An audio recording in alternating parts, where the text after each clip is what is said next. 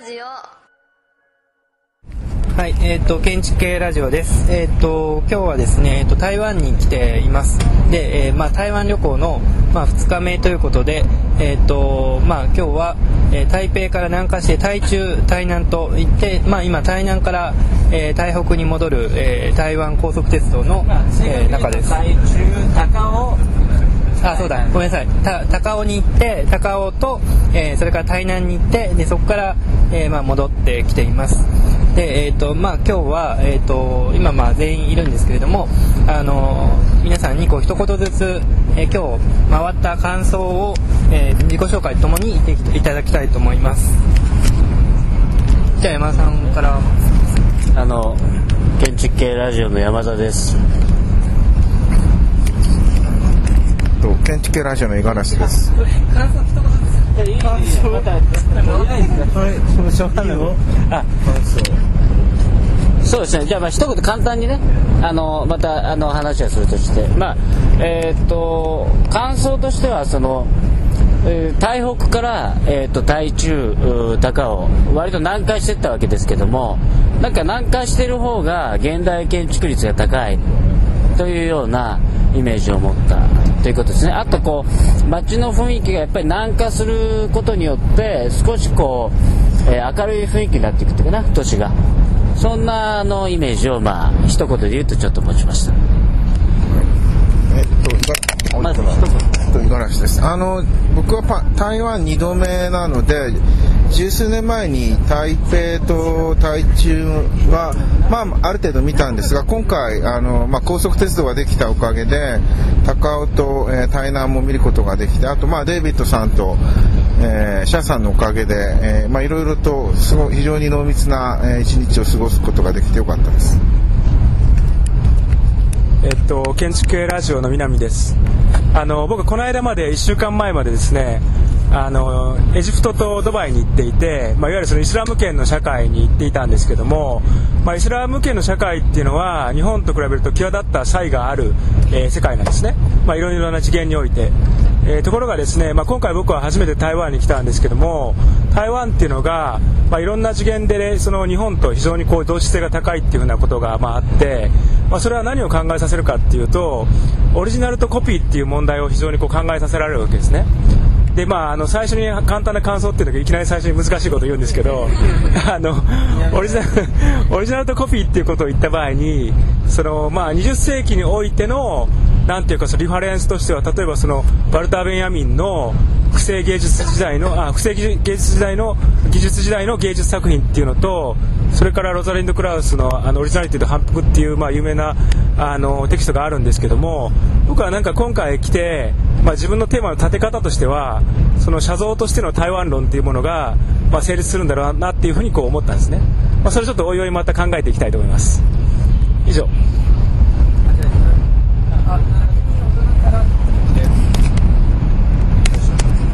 あじゃあ、えっと、僕も、えっと、一言、まあ、あの、あ、松田です。えっと、今日は、ちょっと南さんの後だと、皆さん話しにくくなるかもしれないので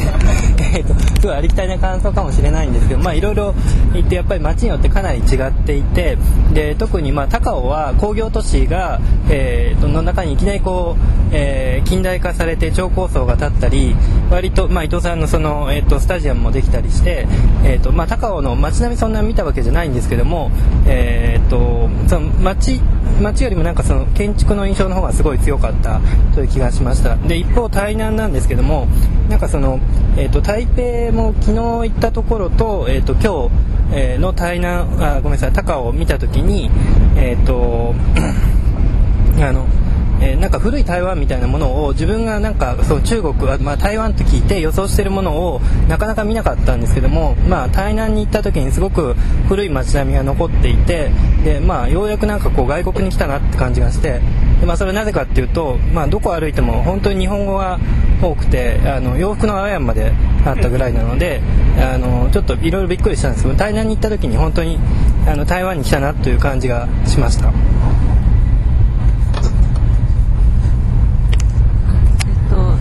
えっと、参加しているライターのポム企画の平塚です。えっと、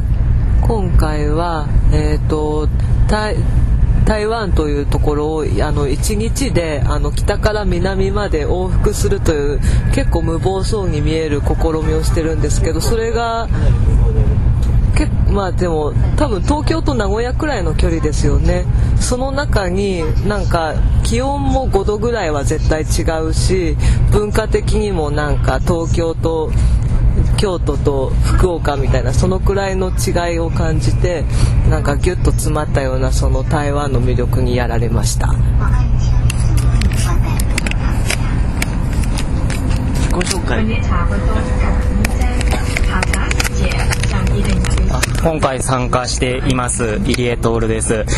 えっと、僕は今沖縄にいるのであの台湾に来ての第一印象はすごくあの国の雰囲気が沖縄と似ているなということをあの空港に降りた時から感じていますであの興味としては建築物の形態とかそういうのは興味はあるんですけれどもそれ以上に沖縄と同じくあの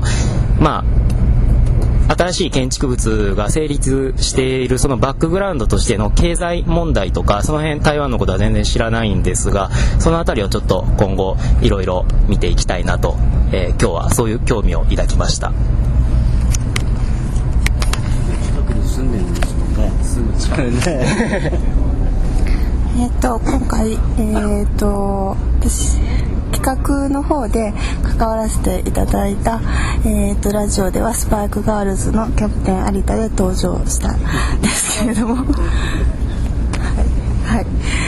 えー、と私も台湾は初めてで私自身はあの建築というよりももともと台湾に関しては現代美術に関心を持っていたんです。でそうしたことで今回訪れてみてよかったのはあの国立台湾美術館の館長の方とお会いできたこと。で館長の方があの非常にあの建築にも興味を持っているということ。で建築と美術のリンクによってあの新しいプロジェクトを立ち上げたいっていうあの試みをされているということが非常に印象的でしたでそういうところから私もあのもともと,、えー、と建築ではなく美術の立場からいるのであのもう少し台湾のことを知りたいと思いました。はい、えっ、と参加しています、えー昭和女子大学の杉浦です。えっ、と今日は本当に朝7時半集合からまだ夜10時11時着いたら何時でしょう 夜中になっちゃうんですけどものすごい一日でした。で何かこう北から南まで一気に見てしまったんですけども本当に今日はなぞったっていう形でしたけども何かあの街がやっぱりすごく面白いなというふうに思いました。朝一番衝撃的だったのは野良犬に会ったことですね。で何年か前の古い日本の姿みたいなものを見てそういう今ものすごい勢いで動いてるなっていう動いてる街っていうのをとても感じたことと古いものと新しいものが本当にむちゃくちゃに混在している何もかもチャンプルー状態のようなそういう街が本当に面白いと思いましたしあの街の中にいろんなものがもう溢れ出してる形ではみ出してるっていうかパワーが本当にはみ出してるなっていうのをあちこちで感じました。名古屋工業大学修士2年の米沢隆です。台湾はすごくいい国だなって僕は思いました。なんかものすごく自然体で言える感じがしましてですね日本人にとってなんかすごく自然でいられる街なのかなっていうのは思いまして。で台湾っていう国はものすごく多分複雑な歴史を抱えてると思うんですけどもそれをものすごく肯定的に捉えてなんか現代に反映させようとしてるようなすごくなんかなんか前向きな感じがして僕はすごく好きでした。すごく面白い魅力的な国だなと思いました。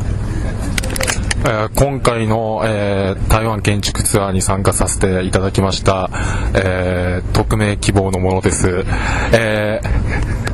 えー台台南のあのーなんかちょっとあのちょっと込み入った道をなんか歩いたんですけどそこがととても面白くてあのなんか仏壇じゃないんですけどちょっと大きめのなんかちょっと仏壇のような ものがあってその前になんかあのお客さんが座れるようになってるような巨大な屋台のようなものがあってちょっとあの辺の雰囲気がとてもなんか面白く感じました。なんか新大久保を、えー、彷彿とさせるようなあの感じがとても、えー、印象的でした。以上です。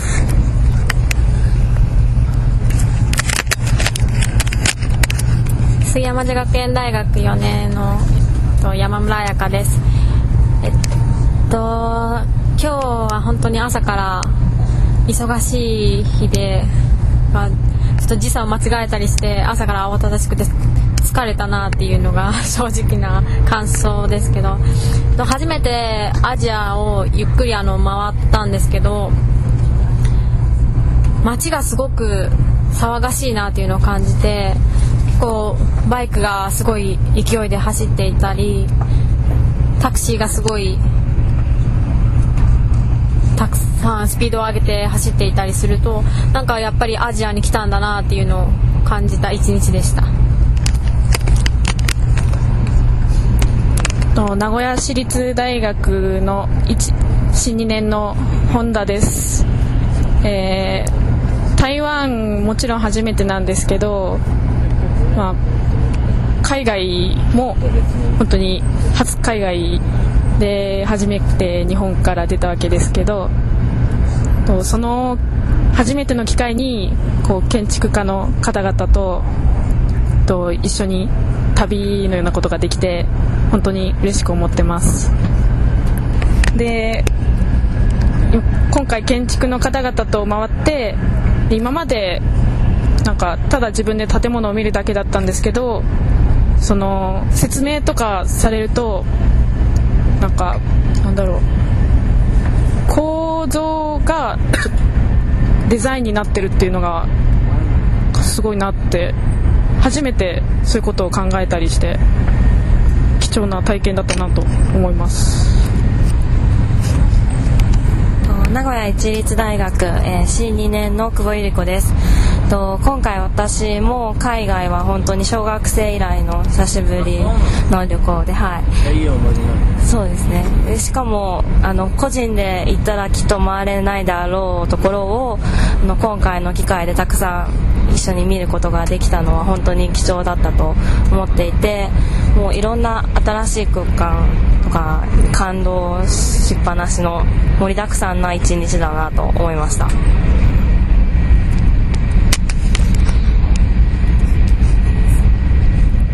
信州大学1年の佐田博元香です。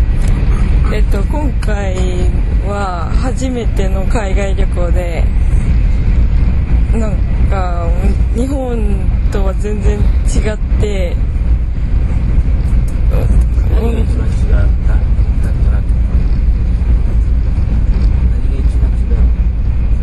街の雰囲気だけなんか古いのかなって思うけどすごいずっと未来の建物みたいな感じを受けました。未来世紀ブラジルみたいなブレードランナー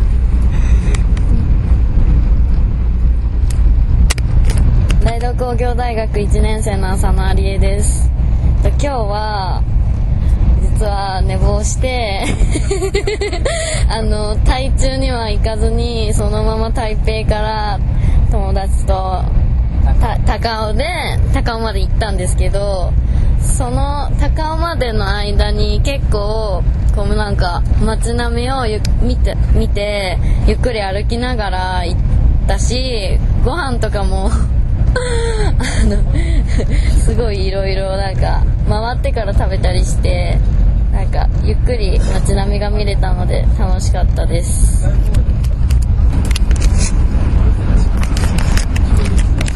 えっと国士舘大学4年の佐藤です。えー、っと台湾は今回夜に着いた着いて、えっと、少し街をぶらぶら歩いたんですけど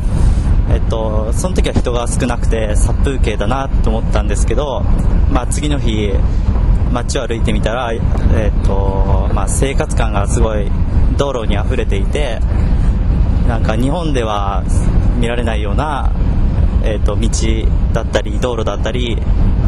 が少し自分的には気に入りました。同じく国士舘大学国広県の北見です、えっと、僕は伊藤豊夫さんの事務所でオープンデスク生として高尾スタジアムの模型を作っていたんですけど白いぐにゃぐにゃした棒をスタディをしました。であれはいろんな方向から円を描きながら力が外へと流れるように分散されているように設計されているらしくて僕はそのいろんな方向に交わうところを土のりでくっつけたんですけど今回見たらそれがトラスで組まれていたので僕と難しい構造を土のりでくっつけると全部トラスになるのかなっていうそんな印象がしました。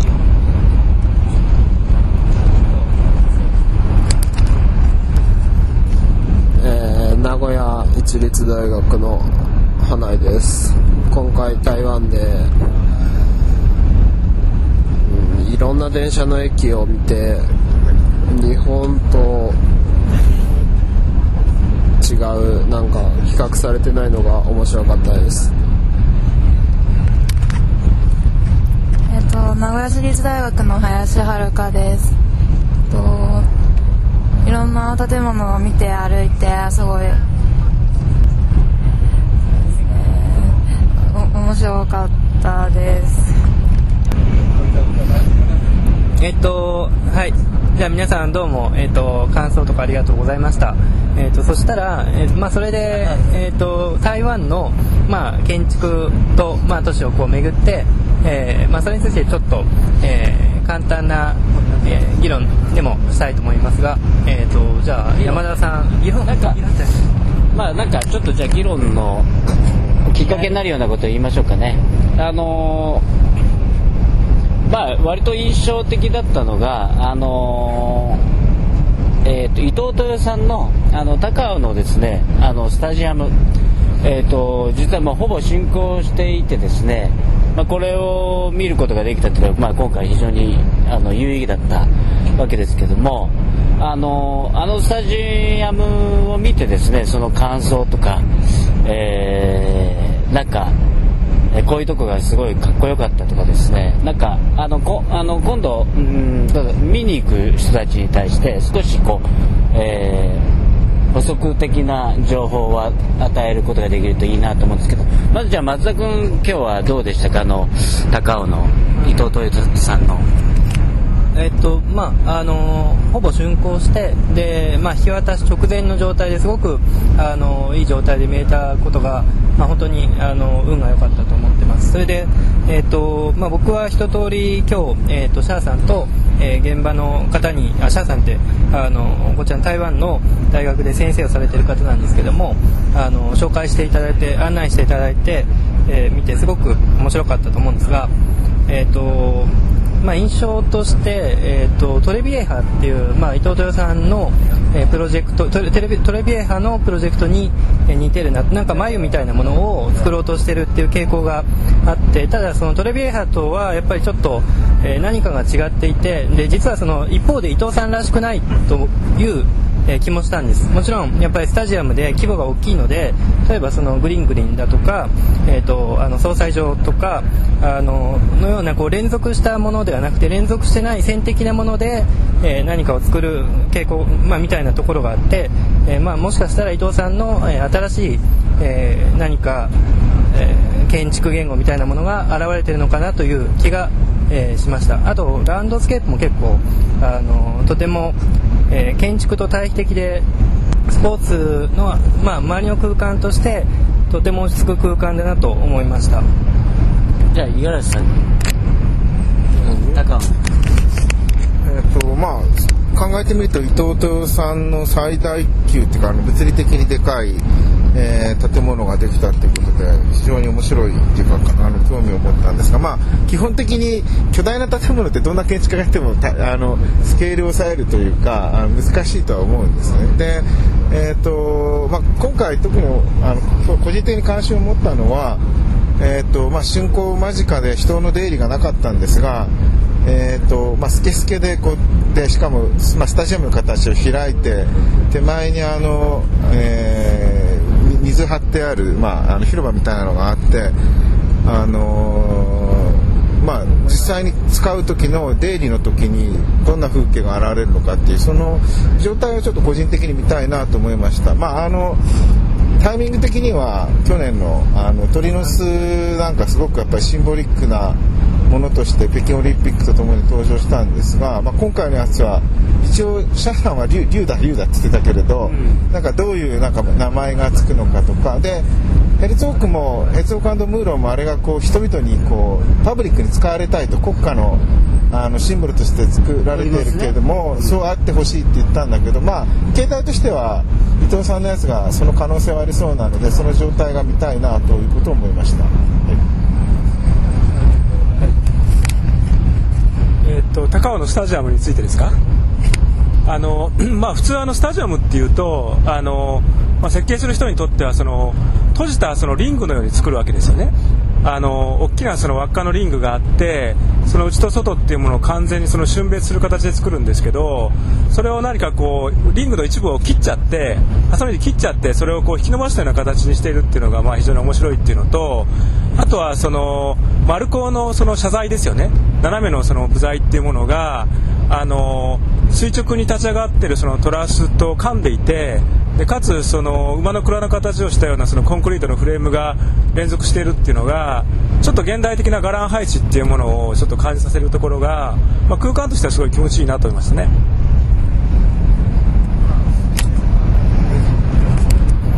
えっとこれあのもしもコンペあこれこのプロジェクトについて、えー、っと知ってる人がいたら教えてほしいんですけどもともとコンペだったんでしょうか？知らない。平塚さん。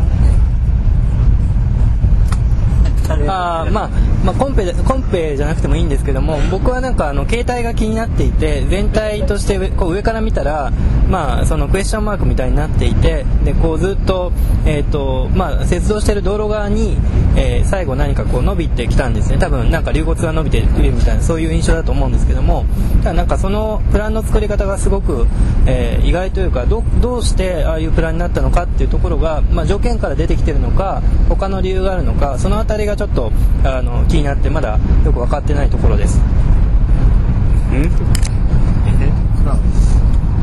んでも あの諏訪湖のやさ諏訪湖の横にぐにゃっとあるじゃん。あるね。あるある。ああいうやつとかもなんかにになんか考え方としては似てるようにも見えるけどね。じゃあえーと、今日見た中で、えーと、駅からのアプローチっていうのが非常に気になりました。駅からの印象としてまずすごくグリーンが見えてその向こうに景色として見える建物っていうのがすごい意識されてるなと思っててでそのグリーンっていうのがもともとあったのかと思ったらばそのために作ったっていう話があったのでつまりあのスタジアムを中心にあの街が駅からあの植栽のグリーンがあってランドスケープとしての建物があってそしてそれがエントランスのところパブリックに開かれているスタジアムになっているということはその後あそこが今何もないような状態ですけども街ができていく起点になるのかなっていう予感をすごくあの建物がはらんでてそこが少し面白いと思いました。で構造的にはあのまあ、コンクリートのストラクチャーが基本的にあってそこにスチールがこう張り付いたようになってるわけですけどもコンクリートの連続的なストラクチャーが私は何かこのスペインのあのもう古いですけどもイゲーラスのあの骨格的なこうちょっと何か恐竜の骨みたいなそういう、まあ、建築を作ってたイゲラスの建物をちょっと想像いたしました。はい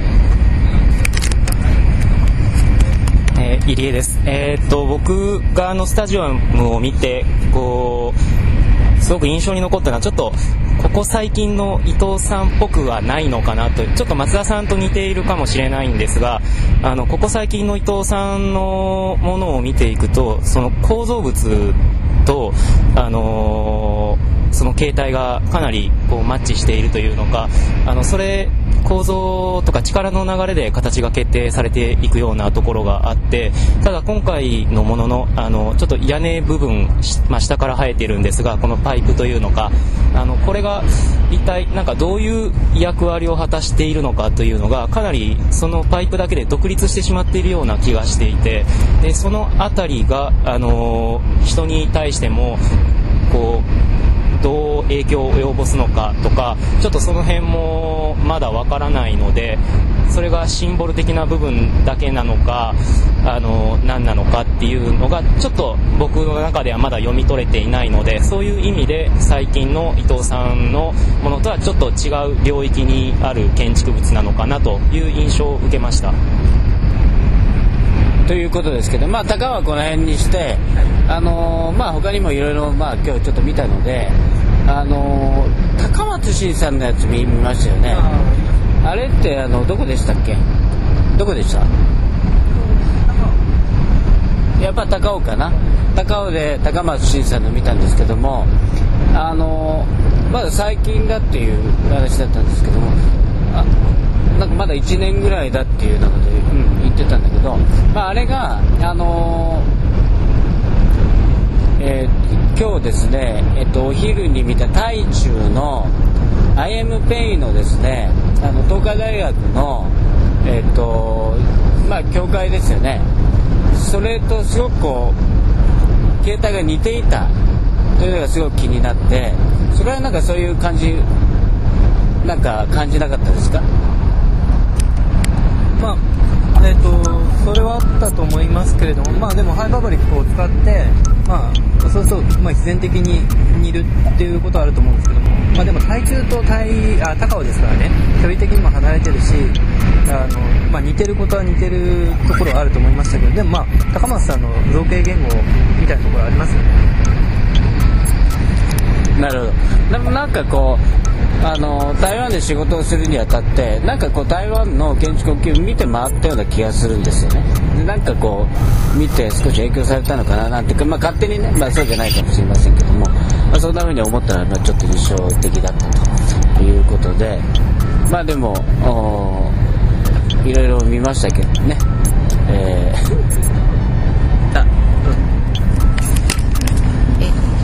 高松さんのはわからないんですけどどうやどういう経緯で作られたか全く知らないで勝手なこと言うとあのなんかルーブルアイエンペイのやったルーブルのピラミッドとそれからアイエンペイさんのやったあのまあ、今日見た教会ですね。なんかそれへのオマージュなのかなとちょっと思ってしまいました。はい。なるほど、まあ、ということですけどあとまあちょっとまさくに回しますまあ、そうそうそうまあ、あの高尾の建築はまあいろいろ見たんですけれども、えーとまあ、それは結論の出る問題でもないので結論とか出ることない、はい、